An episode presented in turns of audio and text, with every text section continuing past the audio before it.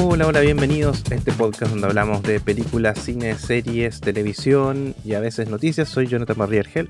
Soy Francisco Torres. Esto es Función Especial Magazine número 99. 99. Eh. ¿Qué se cuenta? ¿Cómo va la vida? Acá está la vida. Eh, ando medio... ¿Qué hiciste tú ayer? Ayer, para los que no nos escuchan de otros lugares, si es que nos escuchan, otros lugares del mundo, nosotros vivimos en una región muy austral, con viento, lluvia, frío, y ayer hubo un día extrañamente eh, soleado y sin viento, que creo que es lo que más, lo que más llamó la atención. ¿Cómo, cómo aprovechaste tú esos? Hubo como 16 grados, una cosa así, ¿no? Sí, 15, 16, que escala Magallanes como 30. Y especial en ausencia de viento, eso era lo más, lo más importante. No solamente había sol, sino que eh, podías estar tranquilo, nada te iba a volar tu carpa o lo, lo que anduvieras usando. ¿Qué hiciste? ¿Bicicleta? Oh, no, tengo una gran en bicicleta. No, fuimos a. hubo paseo de curso, eso hubo. No, ¿en serio? No, pero ¿Les estuvo ese día paseo de curso? Sí, todo Ah, bien, qué bueno. Jugué al Pero fútbol, de- viejo. ¿Cuál de los tres eh, de tus la más bendiciones? pequeña. Sí, la más chiquita. Ah, más encima, excelente, ¿no? Qué bueno que les tocó un, un buen día. Oye, ¿cómo Sí. funcionan los paseos curso 2023? Eh, ¿En qué sentido? ¿Cómo? No, ¿O porque eh, no sé, yo no tengo, yo mi último paseo fue hace 25 años. Entonces, en mis tiempos era, bueno, tenía que ir toda la familia. Eso significa que si, por ejemplo, si yo tenía un hermano menor, eh, igual, arrastraban a mi hermano menor al paseo de curso. Eran como estos, estos espacios como, eh, como dices tú, no, no sé si jugaste en una cancha de fútbol, pero el típico espacio abierto donde se podía jugar una pichanga de fútbol, algunos arbolitos que uno podía subir, como dos, tres actividades. Y, pero al final terminaba con que los papás hacían sus propias cosas, normalmente cocinar y hablar sus temas, y los niños como que se buscaban alejar lo más posible del entorno de, de los padres e intentar como en- encontrar cosas entretenidas en, en la naturaleza, ¿no? Entonces no sé, pues ahora es como Ah. más, es igual o es más controlado, No, los es niños se depende- ensucian. Depende del curso, en realidad. Porque, a ver, por ejemplo, el más grande que ya pasó cuarto, estamos juntando plata para la licenciatura en el curso. Entonces, el paseo de fin de curso al final no se había dejado, de hecho no se iba a hacer nada, hasta que salió un papá y dijo, hey, pero si siempre se hace, tenemos que hacer algo. Y ya, ya. Entonces, se consiguió un lugar. em, que más que una parcela es como un terreno grande con una casita. Y había una cancha de fútbol ahí. Y, se arrendó el lugar y todos llevaban para comer. Eso fue. Todo, cada uno llevaba lo que quisiera para cocinar. Ya. Y un grupo de. Generalmente la directiva cocina. Sí. Bueno, igual ayudan a otros papás. Y ese fue el paseo. Digamos. Fue. Y había mucho viento. Mucho. igual jugaron al fútbol, sí. Y después, por ejemplo, la más pequeña, no, la directiva desde el principio de año juntando plata para el final, yo. de hecho hubo como en licenciatura, porque el colegio no hace la licenciatura. Tengo que hacer, el- o sea, los apoderados lo hicieron. Consiguieron un lugar y hicieron bien bonito, la verdad, súper bien. Y después el paseo fue como un, eh, como en un quincho, pero como del ejército, una cosa así. Y, y tenía ahí un buen patio y, y los niños jugaron y todo. Pero la directiva igual se consiguió, no sé, juegos inflables, pinta caritas. Un montón de Ah, fue cosas. con todo. Y la coci- ah, y el quincho venía con la comida. La- el quincho, la gente del quincho cocinaba. Ah, bueno. Estuvo bien, ¿no? Estuvo bien, estuvo bueno. Y les tocó buen clima, po. Y encima buen clima, sí. Ah, qué buena, qué buena. Oye, pero todo esto, tú eres de esos papás que tienes como una muralla con todos los cuadros de cada licenciatura, acto o premio que su hijo ganaron, ¿no? No, sinceramente, Pero miente, no es necesario que digas la verdad si nadie no... no, yo hice la verdad. A mí cargan esos cuadros, me cargan, así como. es- De hecho, nosotros, yo saco los, las hojas de los cuadros y las, las tengo guardadas las hojitas y le voy a hacer una carpeta con todos los recuerdos porque si no. No hay po- aguante, pues son tres. Tienes como, tienes como un portafolio de, de los documentos por hijo. Claro, los tengo guardados. De hecho, yo guardo hasta los dibujos que me hacen mis, mis hijos. Los tengo todos guardaditos, entonces un día voy a hacer una carpeta gigante con todo. Ya, Cuando, te- cuando se casen, les voy a decir, mira, esto sí eras tú cuando eras chico.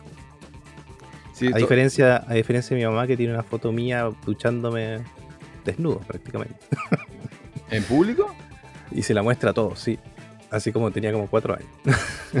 Ya, pero to- esto es, es como un proceso, todos los padres hacen eso, ¿no? Claro, esos pa- los padres de ahora no, porque tu hijo te puede mandar.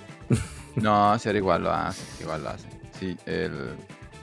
Te preguntaba porque ayer, ayer tuvimos una, una reunión familiar por el lado de mi compañera de, de sillón. Y claro, pues, ahí en, en la casa de sus padres, y él tiene cuatro. Bueno, no me escucha el podcast, así que le puedo decir. Está, es veintitantos cuadros pegados en, en la pared. Pero son pocos, a ver, son ocho de básica, cuatro de ¿Ocho media, básica? sí, pues, de primer octavo, cuatro de No, media, no, no se dan cuadros por todo, po. sí, pues, todos los años hay Ah, ahora lo hacen. No, pero eso es moderno, pues. No, todos los años se hace un cuadro, Francisco. No, no. Y son 8, ¿Dónde sacaste? 9, 10, 11, 12, más kinder y pre-kinder. Son No, no, no. 14 por cada hijo, yo tengo 3. En los tiempos, en los tiempos antiguos era. 42 si me, no me fallan las matemáticas. En los 42 tiempos antiguos era octavo y cuarto. Después alguien inventó el de cuarto básico. Y ahí eran tres. Después alguien dijo no, pero cuando salen del jardín, otro. Y así, pero eso ha sido gradual. Ha sido gradual. El- No, son todos los años Francisco Torres. Tengo tres No, hijos, no, todos no, tienen todos cuadros un año. Eso es ahora, eso es ahora, eso es ahora. Antes no era. O no encuadrado, no encuadrado. De hecho, ¿te acuerdas que hubo un tiempo en que el. el- ya, ya no lo sacan, ¿cierto? O sí, no, sí lo sacan. La revista de cuartos medios y octavos de, de la prensa. Sí, este año no sé si hubo, pero sí hubo de kinder, de hecho yo compré. Ah, ¿viste? No, no, si antes, por ejemplo, yo, yo que soy mayor y, y mi hermano que también es mayor, somos. Hay dos cuadros, ¿no? Octavo y. Octavo y cuarto. Y el de la universidad. El título, el diploma que uno le entrega a su papá. Y, todo. Y el. Y no, claro, yo y cuando he visitado casas de gente más joven o con hijos más joven, claro, por la cantidad de cuadros ha ido, ha ido como aumentando. Y ahora cuadro por todo. Y es- Mm. pero tú tienes que tener con orgullo, don Jonathan, que uno ingrese a tu casa y que haya como todo así como un, un templo. No, Ah, tú ingresas a mi casa ah, y yo tengo una selección de fotos sacadas por un buen fotógrafo colocadas en la pared. Tú, tú O sea, pura yo. foto-. Bueno, O sea, pero de mi familia, sí. Pero son eh, fotos buenas. Pero, bueno, no había pensado en eso de que, de que estamos en temporada de, de, claro, ceremonias y paseos de curso. Y como uno ya no participa de eso, en, en- en mi consciente como que desaparecen. Eso significa que no has podido ver mucho cine, me imagino. No, y aparte que estoy con unos trabajos así como que tengo que entregar súper rápido. Y no, no, no he tenido vida esta, esta semana, la verdad. Sí. Vida cinematográfica no has tenido... Mm.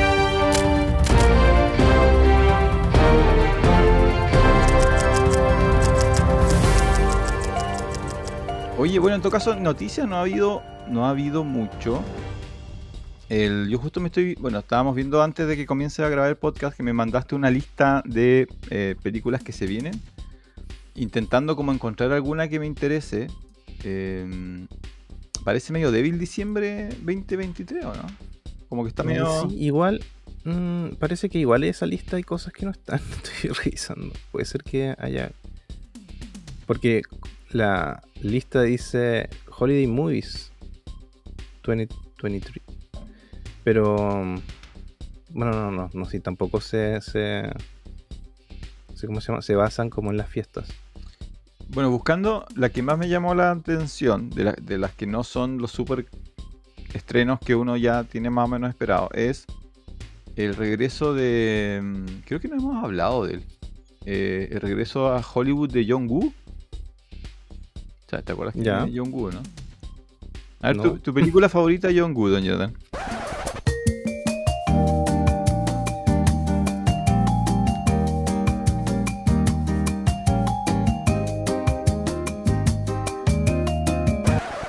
No me acuerdo. Ya, bueno, estamos. No, yo soy, soy- yo soy transparente. Estamos, estamos regrabando esta parte. Y descubrimos que luego de una explicación de 25 minutos mía hacia Don Jonathan sobre quién era John Woo, el, el sistema había caído y no grabamos nada de eso. Entonces ahora Don Jonathan sí sabe quién es Jong-Gu, pero no tiene que fingir que, que no sabe. Bueno, Jong-Gu, para los que no saben quién es Jong-Gu, Jong-Gu es un director de Hong Kong, oficialmente China. No nos metamos con pro- Quizá los chinos nos cortaron el audio de Don Jonathan. Capaz. Cuando dije que, Sí. era, que él era de Hong Kong y no de China. No, él es chino, chino, de la ciudad de Hong Kong, del estado del imperio chino. Y él fue un director muy famoso en Oriente durante los 80, 70, 80. eh, y Hollywood en algún momento lo, lo- lo secuestra durante un par de décadas, ¿cierto? Por- y le dice, oye, haz esas, geniales películas, hazlas con nuestros actores. Y Jong-Gu dice, sí, ningún problema. Y las películas que nos deja, que nos dejó acá en Occidente, quizás la más, la más conocida es Face Off, que es Contracara. Esta película protagonizada por John Travolta y Nicolas Cage, donde un, un agente de la Agencia Na- Nacional de Seguridad se enfrenta a un terrorista y por algunas cosas que, eh, bueno, las películas de los 90 tenían sentido, se cambian la, la cara. ¿Ya? Entonces ahora tenemos un terrorista Transplante, cara. trasplante de cara. Entonces ahora tenemos un terrorista que mm, con la cara del policía más importante de Estados Unidos y el policía tiene la cara del terrorista, que nunca entendí por qué le pusieron la cara de... O sea, por qué era necesario hacer el trasplante a los dos, como que podía haber sido a uno solo. Pero bueno, cosas, cosas que... Ay, pasan. aparte que me, me tinca que John Travolta es más bajo que. Sí, no, no sé si los midieron. El- Pero entretenida, entretenida. Es una película muy de, de acción muy noventera. También el- Sí, ¿sabes qué? Dale. Espera, que me acordé que hace como un par de meses, eh, no sé quién estaba viendo en la tele esa película, y acá en la casa, y, es de esas que no hay que ver de vuelta. No, yo la, vi, yo la vi muchas veces. No, es malísimo. O sea, está hecha como una serie, así como, no, no, no. no. Hay escenas, secuencias que sí, pero el resto no. Es, cuando se ponen a hablar, no. Los diálogos, las tomas de los diálogos son muy malas. Ah, mira, interesante. Pod- podríamos hacer un. Bueno, ya, ya no estamos haciendo capítulos individuales. Me, me gustaría que profundices en eso. Porque eh, también el tiempo pasado y la forma en la cual filmamos el. En que los No, directores pero filman el películas de esos años que son mejores, sí. Es No. que puede ser que algunas películas de acción, claro, sí. Puede ser que se gastaron el presupuesto en las estrellas. Es que no, que eh, sí, pues. Además, si, tiene, si tienes a John Travolta, que en ese tiempo ya había. ya estaba en el. Había sufrido su, su reencarnación, ¿cierto? Tarantino ya lo había traído de regreso. Y Nicolas Cage todavía no era el, el meme que hoy día. Estamos hablando de dos de los. no estrellas quizá, pero más grandes actores disponibles en ese momento. También hizo la. Jong-Woo también hizo la peor eh, misión. No, no sé si la peor. Una de las dos peores misiones imposibles. Él hizo la 2. La, ah, La, ah, sí. la de las motos. Sí, esa también es, es mano de obra de, de Jong-Woo. Y la que me gusta mucho a mí, pero a ti seguramente no, porque tú no eres fan de, de la acción. Hay una película de 1996 que se llama eh, Flecha Rota. Que está Ah, sí, eso cuando estábamos, cuando la primera vez que grabamos esto, te dije que, que sí, Face Off me la confundo con Código a Flecha Rota, no sé por qué. Ah, ya. No, Flecha Rota es. Bueno, es porque está Travolta, po. Flecha Rota es John Travolta de nuevo, ahora como el villano, que se enfrenta a eh, Christian Slater como dos pilotos de avión de estos. ¿Te acuerdas de estos aviones que se supone que eran como invisibles que tenían los gringos? Que tenían como una forma de triángulo. Ah, sí, sí, los Ya, Stilt. Los stealth. Uno de esos aviones, claro, ellos van probando uno de esos aviones, llevan unas bombas de, mm, de nucleares y el Travolta se vuelve eh, terrorista, eh, choca el avión, se roba las bombas y la película es como el, copiloto que era más joven tiene que intentar atrapar al, al nuevo villano. Y a mí me gustó mucho, yo la recuerdo muy bien, como dices tú, claro, si, si la veo hoy día desde, desde cómo se realizan las tomas, eh, pareciera una serie, pero yo también creo que eso tiene que ver con el aumento de la calidad de las... Primero, no era tan buena cinematográficamente eh, John Woo, las cosas que no eran de acción. Sabía, sabía filmar muy bien las secuencias de acción, pero todo el resto era como... Quizás no le importaba incluso. Pero además, bueno, las series también han mejorado. Entonces yo creo que, como dices tú, una película de los 90 hoy día nos puede parecer al nivel de una serie de, del 2000 o de HBO del, del 2000. Como que la, la escala se ha movido harto. Eh, después hizo como un par de películas más que le fue más o menos bien, aguantaron, pero al inicio del 2000 Jong-Gu desaparece.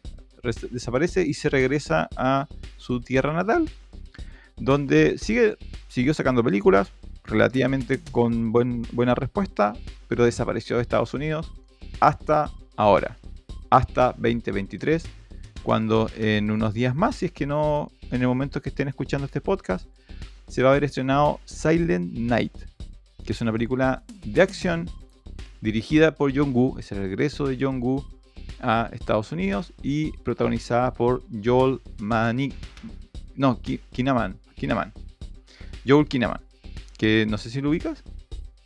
Sí, sí, sí. Ya, ¿Cuál es el papel que, con que más asocias a, a Kinnaman? Eh, eh, me lo confundo con. Con el Norman. con. Ay, ¿cómo que se llama este otro? Bueno, no. Pero lo vi, el otro día vi eh, La chica del dragón tatuado, la vi completa el fin. y él aparece de extra. Ya, ya, ese no puede ser el papel más recordado. Es que lo busqué, lo busqué le dije, no, no puede ser él. Y busqué y claro, era otro, se llama de Sí, pues si comienzan con, con lo, con lo como extra. Bueno, en el, en el mundo más popular, me imagino que el- su papel más relevante es Rick Flag de las películas del Escuadrón Suicida, las últimas películas del Escuadrón Suicida que ha salido. También él fue el, uno de los, de los, ¿cómo se llama cuando, cuando, el, cuando el villano, cuando el protagonista de una película es un villano? ¿Cómo se llama su, su némesis? héroe. Pero no, Pero es como su nemesis. Claro, por eso, porque en, en una serie normal, donde el, el protagonista es el bueno, él es el héroe, ¿cierto? Y el que se enfrenta al héroe es el villano. Pero si el Claro. protagonista es el villano, Igual el, su nemesis es el héroe, po. por eso lo llamaría El el héroe no necesariamente el protagonista. Ya, porque en una de las temporadas de House of Cards, eh, Kinnaman hace del, del que le compite al protagonista. Ah, Los dos van por el cargo presidencial y donde el protagonista de House of Cards es inmoral, tránfuga y todo lo demás, se supone que Kinnaman representa como el, el ideal político estadounidense. Pero al mismo Mm. tiempo es el némesis, tú quieres que él pierda, tú quieres que, que el, el tipo correcto pierda y que gane el villano de la serie que es eh, y de la vida real, que es este eh, el protagonista de House of Cards. Bueno, pero también estuvo, tuvo un papel ahí bien, importante. Así que él protagoniza esta película que se llama Silent Night. eh, y es de las pocas que me llama la atención más por el regreso de, de Jong-Gu, ¿no? Saber si, si este director que fue muy conocido por su manejo de las secuencias de acción eh, trae algún truco nuevo. O sea, aprendió algo durante los últimos 20 años en Hong Kong que nos va a mostrar algo así como algo revolucionario o simplemente va a traer su- sus trucos viejos que él llegó al punto de la parodia que él fue muy conocido por el uso no sé si te acuerdas de eso el uso de las palomas en... Sí, o sea, me acuerdo de Misión Imposible. sí pues siempre habían palomas cerca de los héroes de acción de Jong-Gu y siempre había una eh, había cámara lenta palomas eh, gente corriendo por los pasillos siempre como que eran cosas que se repetían entonces hay que ver si en 20 años eh, adquirió nuevas, nuevas, nuevos trucos, nuevas habilidades. Así que eso me, me motiva. Yo no sabía que era de Jong-Gu. De hecho, no me interesaba verla hasta que eh, capté que era de él. Así que ojalá Mm. sea. Sí, bueno, está en el cine ahora. Ah, ahora que estamos grabando 9 de diciembre ya está en el cine y se llama Venganza Silenciosa. Mal nombre, po. Sí. Malísimo. Eh, Porque sí, o por lo menos yo vi un par de imágenes y sí se ve bien. Se ve bien. Es, que en Una acción- película de acción. es que en 20 años, por eso, ahora le compite a. por ejemplo, cuando hay vehículos, yo me imagino todo lo que hizo eh, Mad Max. O cuando hay pistolas, uno se imagina todo lo que hizo John Wick. po. O sea, entre que John Woo Mm. se fue de, Occidente y volvió, ya nos tragamos cuatro John Wick. Entonces, Claro. ahora esa es la competencia. po. En los 90 él casi no tenía competencia en... en Sí, pero esta, esta es más como una de. No sé. eh, como de Liam Neeson. ¿no? Claro, claro, también. Es como. ¿Cómo se llaman esas? Taken. Así que bueno, esa me, esa me interesa. ¿Algo que te haya llamado la atención de la lista de. Eh, bueno, decir que Silent Night, según esto, el 1 de diciembre se estrenaba ahí en, en Estados Unidos la fecha oficial, pero ya el 20 y algo ya va a estar disponible en video on demand. Así que no sé si será tan bueno. Ya. em, a ver, bueno, Wonka, que la quiero ir a ver con mi hijo, pero dicen que al final es musical, muy musical. Pero ¿En igual, serio? quiero verla. Sí. De hecho, hasta Timothy parece que canta. No, bueno, sabe cantar. Eh, y en, en ¿qué Duna, más? en ¿Qué más? en ¿Qué Duna cantar. En Duna. ¿Qué más? Eh, ah, ahora está disponible en Netflix Otra una vez. película que se llama Leave the, the World Behind. Jonathan, otra vez. Em, se, estrenó ahora hace poquito, el- ayer por eso. Em, que igual es una de esas películas de que algo pasa y tenemos que huir y nadie sabe lo que pasa con el fin del mundo, una cosa así. El tráiler no dice mucho, pero aparece. Lo raro es que aparece Julia Roberts. Sí, ¿cierto? Es una película rara para, para ella. Mm. Bueno, Em, Poor Things, que igual ha tenido eh, muy, muchas menciones en, en festivales y qué sé yo, ya llega a cines, ahora el- ya bueno, por lo menos acá no está estrenada, no sé si estrenará acá en Punta Arenas, pero es la película de em, que parece Emma Stones y em, Yorgos Lantimos, que es, si no me equivoco, el de Killing the Secret Deer, ¿o no? Matando el ciervo sagrado, ¿no? a ver. Él es. ¿Eso lo he visto o no? Me meto en estas cosas y después no. Sí, no sé por qué. te- Sí, te- ya le pegué a Francisco, no te puedo. Bueno, a veces se tiene suerte. Sí. Y aparte que él tiene un, un cortometraje que se llama Nimic, que si tienes oportunidad, míralo porque es lo mejor del mundo. sí. Se llama Nimic, es del 2019, un cortometraje. Cortometraje. Em, oye, el cortometraje está tan bueno. Ahora me acordé. Eh, así que eso, eso creo que, es lo que más me llama la atención. No me acuerdo si. No, eso es. Ah, maestro también. ¿Y estás ahí, Francisco? ¿No te perdí de vuelta?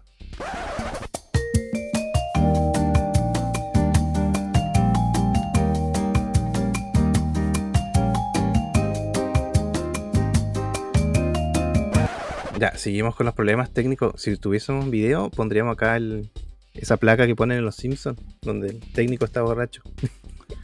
Bueno, pero Dice yo que quedé, problemas técnicos. quedé en que como todo capítulo, dices, das tu, tu declaración de que algo es lo mejor de todo el mundo. Ah, sí. Es que una vez por capítulo. Todas las semanas cambia. Sí, ese corto que te mencionaba, no sé si se alcanzó a quedar grabado, se llama Mi, eh, Nimic. Mimic o Mimic de, del mismo director. Y, y sí, ese corto está bueno, muy bueno. De hecho, es. Dice cortometraje, piensa que hay poco presupuesto, pero es- ese cortometraje está súper bien. Eh, y se trata de qué pasa si descubres de que hay un impostor en tu vida. ¿Cachai? Que, y se, se cruzan. es muy bueno. Es una persona toma el lugar de otro. Y no, Ah, de hecho no se parecen en nada, pero todo el, el otro, la otra, la sociedad lo acepta. Es muy bueno, muy bueno. Eh, ¿Dónde, lo- ¿Dónde está? eh, ¿En yo lo vi en movie, lo vi, sí. Pero lo vi hace tiempo, no sé si estará todavía. Pero debe estar, si es un corto metraje, debe ser fácil de conseguir. Ya, y eso. Eso es lo que me llama la atención de ese listadito de cosas que están por venir. Entonces pasemos a lo que a lo que vimos esta semana.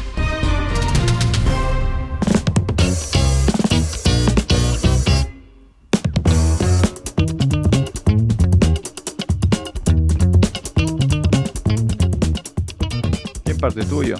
Dale. ¿Parto yo? Sí. Eh, ya mira, según, según la página Just Watch, eh, puedes ver Nimic en Disney. En Star Plus debe ser, sí. Es que ahí sale Disney. Es que en Europa Disney es todo. Sí, sí. Y eh, también en Movie. En Movie Sí. en Disney. Ya, perfecto. Eh, ya, ¿qué vi yo? Yo vi una película llamada Jules. No sé si lo ubicas. Que No. está en Netflix. Que es de un alien que cae en el patio de un viejito. Ah, ya. ¿Por ahí lo ubicas? No.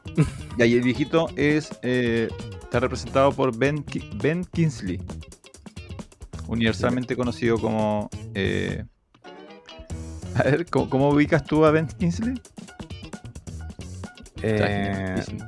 Sí, sí, sí, espérame. Eh, Javier, Charles- se parece a Charles Javier. No, no es. no, o sea, los dos son calvos en algunos papeles, pero eso no significa que se parecen, don Jonathan. Eh, Bueno, yo hace poquito lo vi en. Sí, pero hace poquito lo vi en un corto de. Estos cortos de. Ay, que salieron hace poquito. De. mm, Fábrica de chocolate del, del- del autor de ese. Sí, sí, sí. Y de Wes Anderson. Y de Wes Anderson. Muy bien. Ya, Ben Kingsley. Eh, yo iba a decir universalmente conocido como el, el mandarín del Iron Man 3. También, sí. Eh, malísima. Bueno. Ya, pero entonces, eh, ¿por qué quiero hablar de Jules? Resulta que mi compañera de sillón, se- semana ella, semana yo. Entonces, esta semana a ella le tocaba recomendar la película y dijo, ya, veamos Jules. Porque ya, en, creo que en un podcast o algo, eh, que ella nos traiciona, no solamente escucha función especial, escucha otras cosas. Ay, escuchó cuando le- hablamos de, de cómo duerme con los ojos abiertos.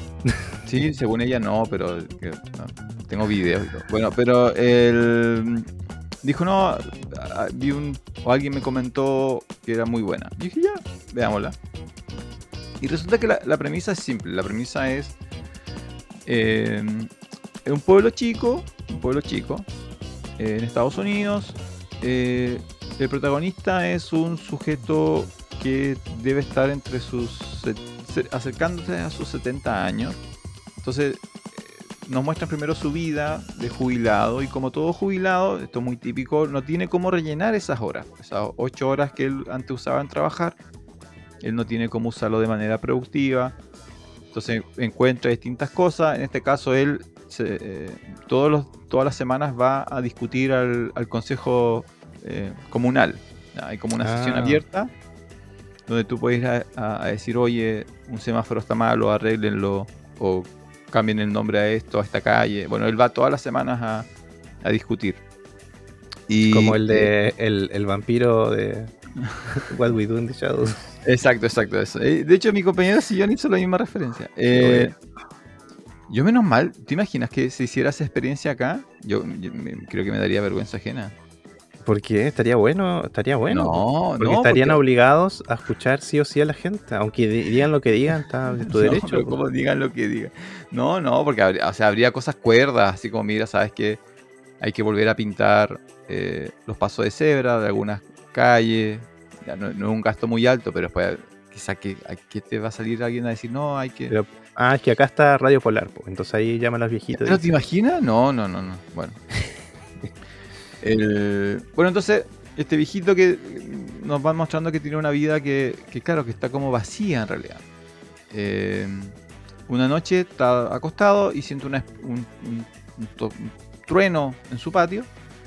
Va a ver y es que un, un, un UFO, una nave extraterrestre, cayó en su patio. El viejito eh, llama al 911, no le prestan atención, nadie le cree. Entonces dice, bueno, no es mi pro- ya, ya no es mi problema, dice el viejito. Y sigue viviendo su vida normal. Hasta que unos días después eh, va caminando por su patio y ahora hay un alien. Un alien abrió la puerta del UFO, salió y se desmayó en su patio. Y se llama Alfie y es peludo. Digo, y se- no, ¿Cómo se llama el de, el de, el de Argentina? Chueco, no, pero eso no. Chueco, nadie no. chueco, no, chueco. Bueno, vuelve a llamar a 911, nadie le cree de nuevo. Está perfecto.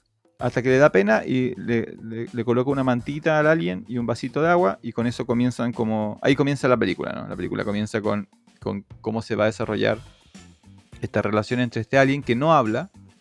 Es un alien que no habla. Tiene, tiene una representación muy humanoide, ¿ya? Básicamente es como un ser azul, sin pelo, pero con ojos, boca, oreja, Antropomorfo se dice, ¿no? 10 dedos en la mano. Perfecto.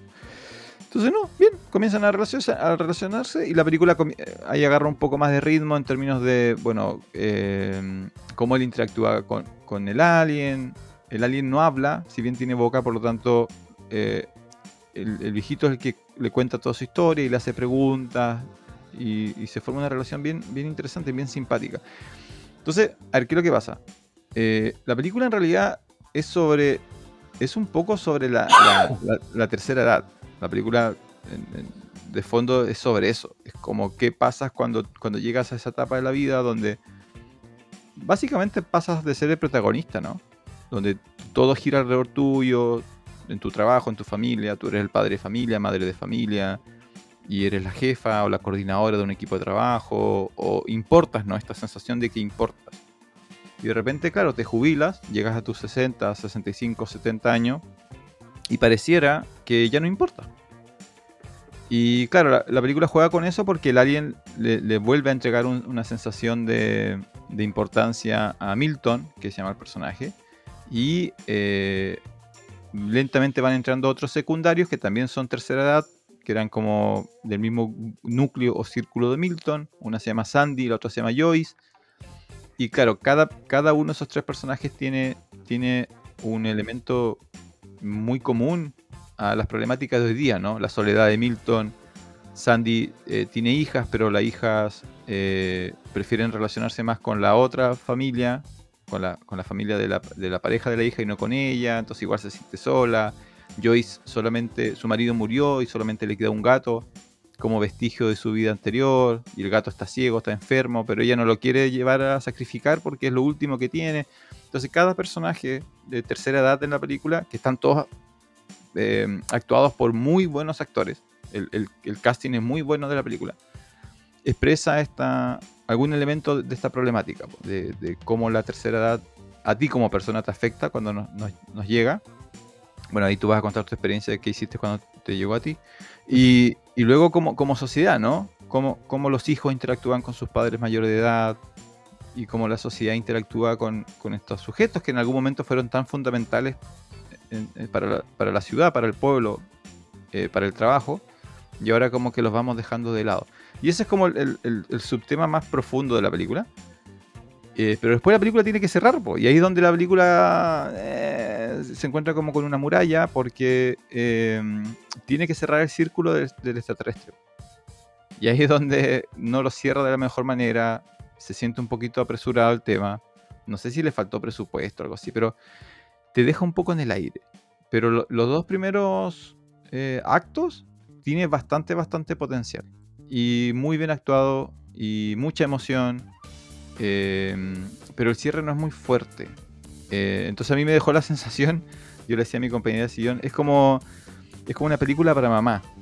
Es como una película que, le, gusta como a, las madres de, de la casa, ¿no? Donde el padre le gusta la acción y las películas que suceden nomás y que no hay ninguna explicación.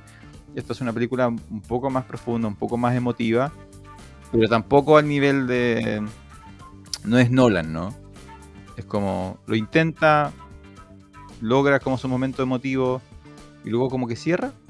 Como que esas películas quedan los sábados en la tarde, en, los canales como Live o... Es una cosa así, es como para la mamá de la, de la casa. Perdóneme, que se me perdone el, estereotipo. eh, lo chistoso es que. La viste tú, Pancho. Mientras yo le decía eso a, a mi compañera sillón, es que por eso a mí, a mí como que en un momento me desconectó, ¿no? Como que en un momento. A ver, para, que para, que se, para hacer una comparación. Hay un momento en el, que, en el que pareciera acercarse no al nivel y no con tanta seriedad, pero toca muchos de los mismos temas de eh, eh, Father. Ya. ¿Ya? Así como la relación padre-hija. Eh, Father sería como la película más cinematográfica, más artística, más profunda. Sería como comprometerse 100% a la discusión de la salud mental en la tercera edad. Esta no llega a ese nivel, pero los primeros actos se acerca un poco. Y luego como que se relaja. Y luego como que en su cierre es todo lo opuesto a Father. Donde Father te deja así como con un vacío en el corazón. Esta te intenta dar así como una sopita de pollo. ¿Tú te acuerdas de esos libros, no? Sopita de pollo para el ¿Cómo se llama eso? Mm, no sé. En los, 2000 salieron, salieron unos libros que eran como. Eh, usaban el adjetivo sopita de pollo o sopa de pollo. Que eran como historias que te hacían sentir bien. O, libros. bueno, obviamente tú no leíste eso, no buscabas eso. Bueno, pero es de esas películas. Es de la película que al final te intenta dejar así como. Ah, la vida es buena. Y los aliens, si vienen, son buenos. Y, todo se soluciona. Y es como todo alegre. Entonces yo le, a, mi compañera señor le, le, gustó mucho, entonces le digo, oye, qué bueno que te haya gustado, pero, pero es una película de mamá, digo yo. Y me dice, no, no seas pesado. Ya, digo, Al otro día, no, por distintas razones nos juntamos a almorzar con mi madre, con mi familia. Y en mi familia está mi madre, Y yo le digo, oye, ayer vimos una película, capaz que te guste. Y yo Ay, digo, te dio pena y te acordaste de tu mamá, que la No, no, tienes yo digo- abandonada. Le digo, Jules, Jules. Y me dice, ah, sí, la del Ali. Y a mi mamá le había encantado la película. Así como la, la película favorita del 2023 de mi madre, Jules. Y por, por todo esto que habíamos comentado, porque era una película como... Entonces, co- co- pude confirmar para, para desdén de mi, mi compañera Sillón que Jules es una película de, de mamá. Así que si tienen una mamá, así, típica mamá, que le gusta así como ver series coreanas, que disfrutan de, de, de todas esas series, que se han, se han tragado todas esas series, la, la ven una y otra vez, ven como dos temporadas en, en una semana. Jules, Jules del 2023, muy bien actuada, eh, está bien hecha, está súper bien pero al final como que, no sé si el director o el, o el guionista se les ablandó el corazón, como que en vez de ir con todo, así como en vez de ir así como los voy a hacer llorar, eh, dicen así como no, no, no, me- mejor final feliz, mejor final. Entonces el último acto se siente un poquito, un poquito débil. Ando- es que ando. ¿sabes por qué ando? Porque ando más como, no sé si más, más, ¿cómo le podemos decir cuando uno anda más oscuro? Do- Ando más Jonathan. que realmente estoy disfrutando mucho de, de la adaptación de, de Jujutsu Kaisen. Ah, sí. De, de- de este creador de. yo leí el manga, po. entonces yo sé lo que viene. Pero volver a revivir el hecho de que el, el mangaka haya dicho así como al demonio los estereotipos de, de Shonen, así como. Y, y po- y el hecho de que haya puesto a prueba, así como. Porque uno siempre cuando ve Shonen, siempre dice así como, ah, pero ¿por qué siempre ganan los buenos? Y ahora viene este tipo y dice, ya, pues a ver, a ver si realmente quieren una historia donde, donde los buenos sufren. Y en Jujutsu Kaisen sí que sufren. Y he disfrutado mucho de ver el, el anime, no sé si te pasa a ti. Sí, no, está increíble. Entonces, eh, claro, Jules es como, es como el otro lado. Jules es como, no, eh, al final vas a terminar como con una sonrisita. Así que eso, para ver en familia, Jules en Netflix, está en Netflix. Ah, está en Netflix. Ah, muy bien. Sí, pues está en Netflix. sí. Por eso también es película de mamá. Mm. Muy bien. Ya me Te toca toca. a mí. Oye, ni que no- nos hubiésemos puesto de acuerdo. Pero yo igual tengo una. una, una película que, que vi en Netflix también y que igual habla un poquito de eso. De. mm, de más que nada de una enfermedad que le vienen a ancianitos a veces. Y. Y de eso, al final, ¿qué, qué necesitas cuando estás ya en los últimos? Así que hace poquito se estrenó en Netflix La Memoria Infinita, documental chileno de Maite Alberdi, que, que ha tenido un éxito en, en su estreno en cines. Eh, lamentablemente no nunca pude ir a verlo al cine. Eh, pero eso, sa- ¿sabes algo de la película? ¿La viste? No, Sí, no. sí, cuéntanos. Ya. em, esta película lo que hace en el fondo, bueno, primero es un documental, pero es un documental bien especial, porque los documentales de Maite Alberdi, en el fondo, no son los clásicos documentales donde una persona habla y a partir de ese relato y una voz en off arman la historia. ¿Qué pasó? Que tiene ribetes verídicos, pero en el fondo en el montaje, lo que siempre hemos hablado, en el montaje se arma la historia y en el montaje tú puedes decidir qué parte de la, realidad mostrar. Los, docu- documentales de Maite Alberdi en el fondo son bien estudiados. Ella estudia harto lo que va a ir a hacer, así como años, y después va a grabar, igual graba años. O sea, no es un documental que en un mes lo saca, sino que está años grabando y después todo ese material, cantidad de material, eh, se edita y se arma la historia. Y, y si has visto algunos documentales, la verdad que hay una evolución súper grande en la forma de contar de ella, de su equipo. Y en Netflix, no- yo no, todavía no, me acuerdo si todavía están, pero hay varios. Está el Salvavidas, la 11. Y hace muy poquito, eh, lo más reconocido fue el agente Topo. Que ellos fueron por una historia y salió otra. Y, y esa es la historia que nos contaron ahí. Igual y estuvieron un año grabando, dos años. Em, bueno, y lo otro es que para que esto funcione también, tiene que ser un equipo muy pequeño de personas. Porque tú si vas con luces, iluminador, dos cámaras, eh, invades la privacidad de la gente y la gente se da cuenta que estás grabando siempre. Nunca se va a olvidar de que te están grabando. Entonces los documentales de ella son así, ellos son un equipo de tres personas nomás. Un sonidista, la cámara y ella que está ahí en la grabación. Eh, ya. Dicho eso, este documental trata de, mm, de la vida de una pareja, eh, ella actriz chilena, él eh, periodista chileno, eh, y cómo pasan por el al, al- ¿cómo se dice? Alzheimer que sufre... ¿Te olvidaste los él- nombres o, o lo, lo estabas guardando para emoción? No, es que para mí, como yo no viví en Chile el- Ah. mucho tiempo, para mí en realidad no es tan... Bueno, ella se- él se llama Augusto Góndora y ella, no me sé el nombre. Góngora. Y ella, eh, Paulina Urrutia. Paulina Urrutia, sí. Ella, muy conocida actriz de las típicas novelas de TVN. No, y lo que pasa es que también ella hizo eh, el, el papel de eh, Teresa de los Andes. Claro. Entonces, Claro, esta, esa- santa, esta- mm. esta santa católica chilena, que en un momento era, fue como la, la figura religiosa más importante del país, se le hizo una, una película y eh, ella, la, ella la, la- la actúa. Ella es la cara que mucha gente piensa cuando alguien dice eh, Santa Teresita, piensa en Paulino Urruti. Y aparte fue min- ministra de Cultura, ¿cierto? Hace poco, el gobierno de Bachelet fue, ¿o no? Bueno, Sí, el tema es que, claro, yo eso- esos datos me los pierdo porque yo como viví en Argentina en los primeros 24 años de mi vida, lo mismo que el- la carrera de Góngora, Góngora en televisión, Claro. yo me acuerdo de que él tenía un, un programa donde veían películas, ¿te acuerdas? no? Sí, sí. Ese, yo me acuerdo de ese, y de hecho yo me quedé hasta tarde para ver ese, ese programa, pero yo todo lo anterior de él no lo sé porque yo como viví en Argentina, en- no traspasa eso, no permea su, Correcto. ya, entonces, ¿qué decir del documental? Bueno, muestra muy íntimamente lo que pasa con ellos, cómo se acompañan, sobre todo ella. eh, y en el fondo muchos comentarios son que es, es una historia de amor así como sin límites. Y, y en el fondo también el... ¿Cómo se llama? El nombre, que es la memoria infinita, tiene mucho que ver con eso. Y, y más allá del hype y todo, que es chileno el documental y todo, eh, sinceramente, si tú lo ves y no te dicen que es un documental, perfectamente podría ser una película de ficción. O sea, está tan bien contado todo lo que pasa, tan bien conexo, eh, que, que gente puede pensar que realmente es ficción. Yo me acuerdo que vi, yo no sé, ¿la viste tú? Esa película After Sun, que, que la comenté, que es un fin de semana de un papá y su hija en un... Sí.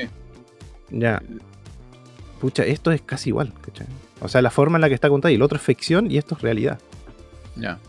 Sí. Así que nada, estás.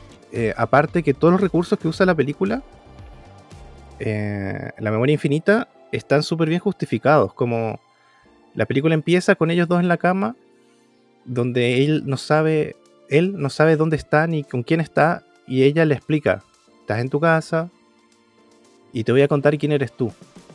Y ahí vemos imágenes de archivo donde sabemos que él es periodista, sin que haya una voz en off, solamente con las cosas que vemos, nos damos a la idea enseguida de que él fue periodista, que fue de esos periodistas que estuvo eh, cubriendo lo que pasaba con la sociedad en, los golpes de Estado. Eh, vemos algo de su ética. Y después ella dice, y ahora te voy a contar quién soy yo. Y vamos a archivos donde sale eso. Pues esas imágenes yo no las conocía, ahora que tú me dices que sale ella de monjita de, en películas, le dice que es actriz, qué sé yo. Ahí empieza la película y, y vamos viendo cómo también ella lo integra a su vida, que eso pasa mucho con, con las personas con Alzheimer o que tienen alguna enfermedad, que generalmente la familia lo aísla de la sociedad. O sea, si tiene que estar postrado, que tienes postrado. Pero ella lo, lo lleva a sus, ¿cómo se llama? A sus ensayos de una obra de teatro que está haciendo, lo vemos ahí integrado en los ensayos a él. Em, y eso, y, la película va, va entre estas escenas donde ellos no se van a un café y se cuentan cosas íntimas para que él siempre recuerde, más las dificultades de la enfermedad, donde él de repente está dentro de su casa dando vueltas y dice que alguien me ayude, porque no sabe lo que le está pasando, no conoce a nadie, no reconoce la casa, que igual es bien terrible.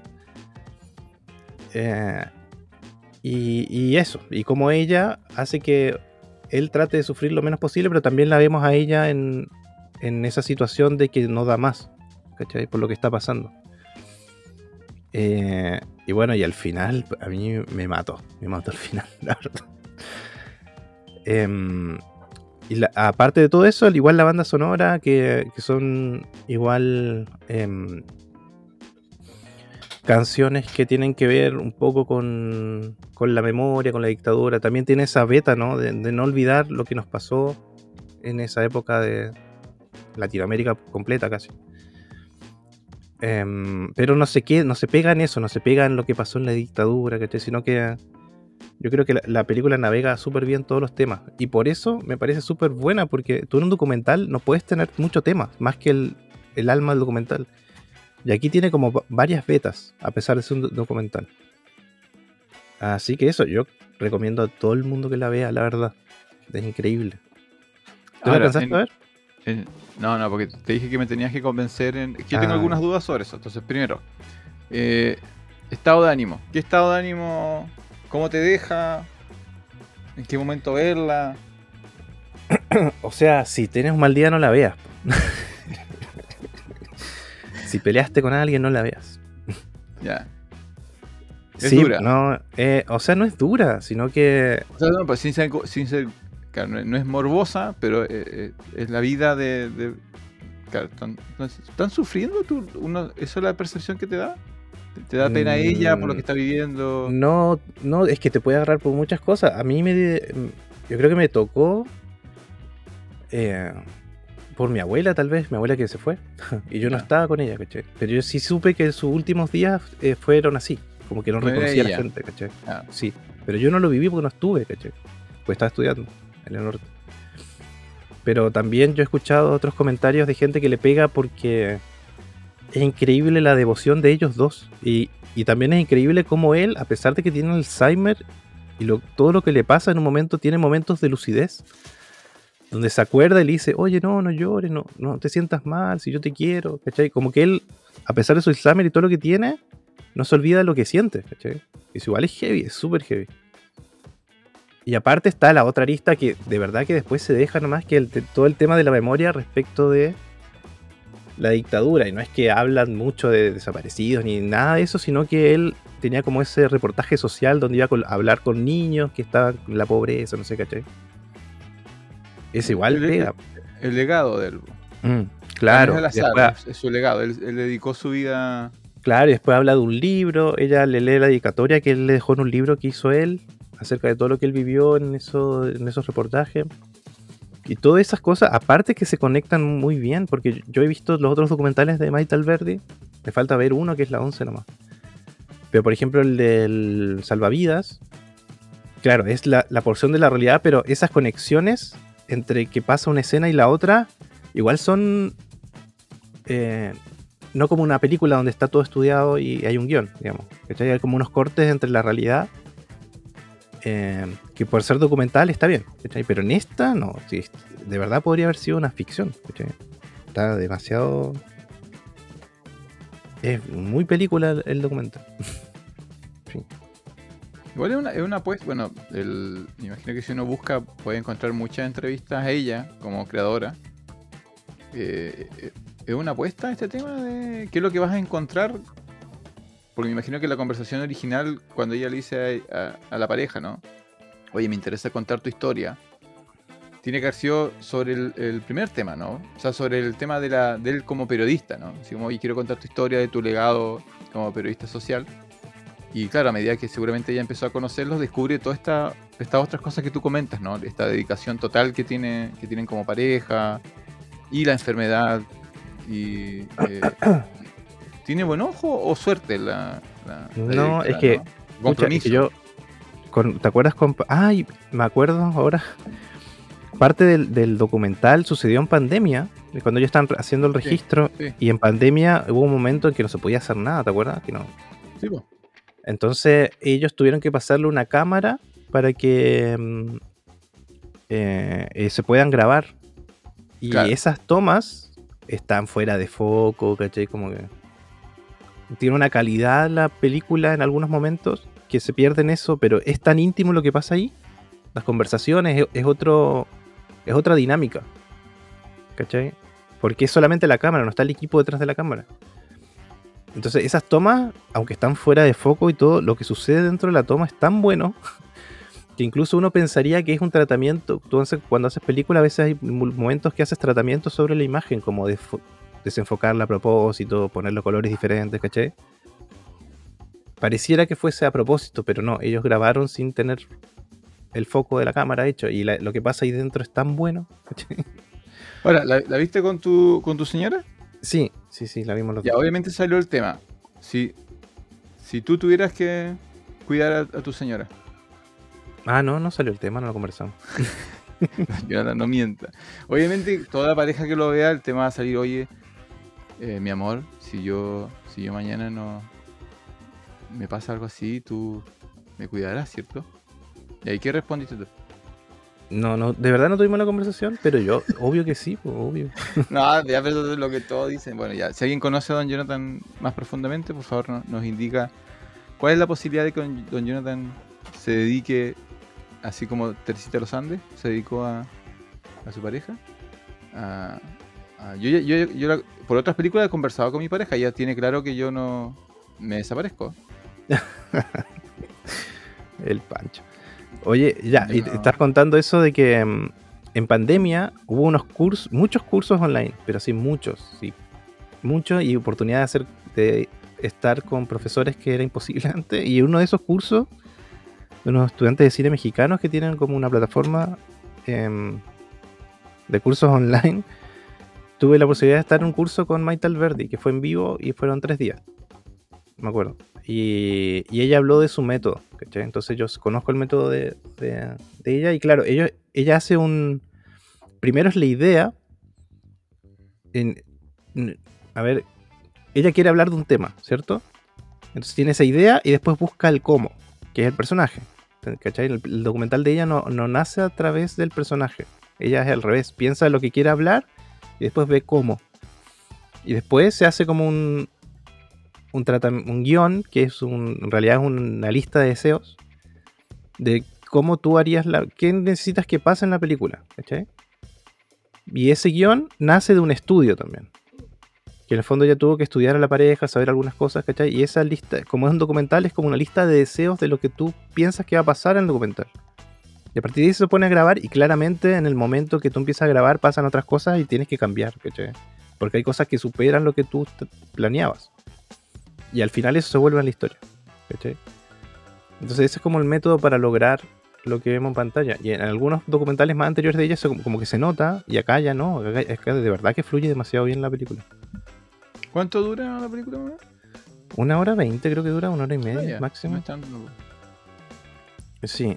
eh, y eso, y bueno, y hay momentos claramente de, no sé, ellos como bailando, ¿cachai? Como que, que no es solo, no es desgarrador lo que ves, a eso voy también, ¿cachai? Pero sí te pone en situaciones, sí. Sí, así que muy interesante, muy bueno de ver. Ya, bueno, la otra semana nos avisas que, que cómo te fue con la conversación con tu, con tu señora. Ya. Le voy a preguntar si ella me va a cuidar. a mí. También, también eh, la pregunta, yo, yo a ti no te cuidaría, yo creo que tú vas a ser un, un anciano muy odioso, doña. Sí, incluso en el uso de mis cinco sentidos, lo sé. No, yo creo que vas a ser terrible en, en- en ese sentido. Bueno, pero entonces vimos dos películas sobre... De nuevo, la- yo creo que la mía, Jules, te deja un poquito más eh, corazón contento. Yo creo que esta, ¿cómo te dejó? Así como... No, pena, sí, con pena en el alma. sí. Mm. Ya, pero pena, pena por la situación, no por ellos. Ellos, ellos son figuras potentes. po. Claro, no, no. Es que supera a los personajes. Por eso yo te digo, yo cuando. Claro, la persona que ha vivido en Chile, como que ellos los, los conoce y puede tener un cariño por ellos como personaje, como persona pública, digamos. Pero a mí no me, no me pasó porque yo en- no. Si bien con- los conocía, digamos, no fueron parte de mi vida en la televisión, ¿cachai? Sí. Aparte, le digo muy bien que están en las 10 mejores películas del New York Sí. Times. ¿cachai? Sí, sí, no, sí, ha O ganado sea, ha premios. ganado premios, sí, ¿no? Está súper, yo no sé cómo nos fue. de- No va, no va por Chile por los Oscars como mejor película. Puede ser que aparezca en el listado de documental de nuevo. Ella, sí. Asumo. Es que además el, el nombre de la, de la di- misma directora como que ya deben asociarla a... Mm. Que la vez pasada fue con el Agente Topo, fue nominada Claro. mejor documental y ganó el- mi maestro Octopus. Malísimo. No, no es malísima, pero es como No, porque- tradicional. Porque si bien tú tuerces la realidad, o sea, no tuerces, decides qué porción de la historia contar en un documental, es justamente ese. No es el mismo eh, pulpo. ¿Cachai? Porque el pulpo murió un montón de veces, entonces tuvieron que buscar Ya, otro pulpo para seguir contando la historia. ya estoy- ya estoy- claro, es como que claro, no, no buscaron otro, otro góngora para. Claro, Bueno, ya, pero entonces se recomienda para ir, para ir cerrando. eh, no- porque nada más que está acá, ¿cierto? Las series siguen bien, la, Ujú. la- la temporada de anime está, está sólida. Eh, qué raro que no, no hay ninguna serie actual de Star Wars. No hay ninguna, ¿cierto? Star Wars está tranquilo, está callado. ¿Qué está pasando con Star Wars? Eh, sí, está callado. No, sí, Está no sé. callado. No sé si Oye, yo escuché que golpearon la mesa en Disney de vuelta. Y van a como achicar muchos los todos los proyectos van a empezar a achicar, así que va a haber noticias seguramente pronto de todas las cosas que se van a sacar o posponer porque están gastando mucha plata. Es que, es que están siendo más fallos que, que éxito. Es- po. Me imagino que la Es proporción que aparte, va por ahí. sí, y aparte que compiten entre ellos mismos, pues sacan una de Pixar, sacan una de no sé qué, una de Marvel, una de Star Wars todo el año y nadie va a ver todo. Entonces, No, no, es imposible ver. in- Sí. increíble, increíble la cantidad de contenido que hay. Y no, tendrías que vivir vi- viendo stream. sí. Si no, no te da el tiempo.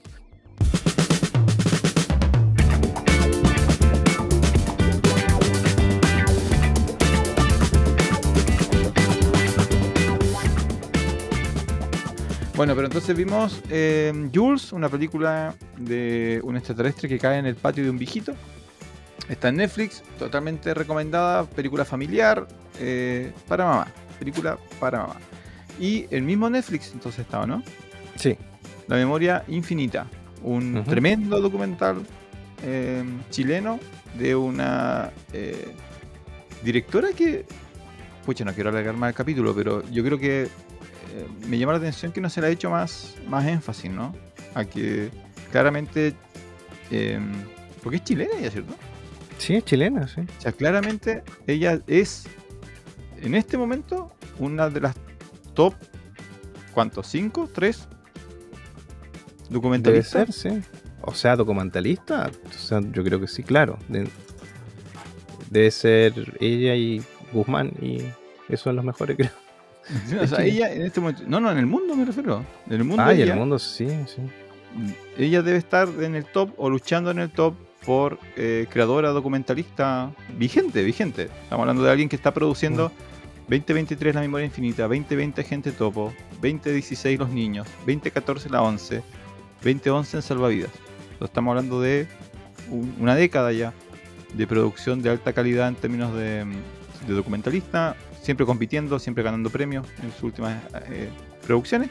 Así que si pueden ir a ver, eh, ahora cuidado de que se van a emocionar, van a soltar lagrimitas viendo eh, La Memoria Infinita, la historia de eh, Augusto Góngora y Paulina Urrutia, el legado que ellos están dejando, particularmente Góngora, y el, el golpe de esta enfermedad que es, es Alzheimer, ¿cierto?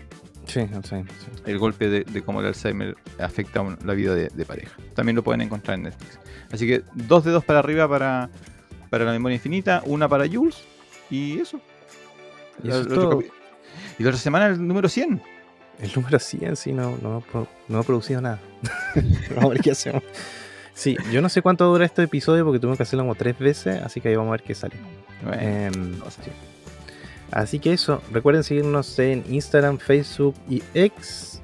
eh, y recuerden darle seguir y estrellitas en las plataformas de podcast donde estén escuchando. Soy Jonathan Barrier Gel. Soy Francisco Torres. Esto fue un- el episodio 99 de Función Especial. Uh. Adiós. Eh, eh, eh. No hay plata para los.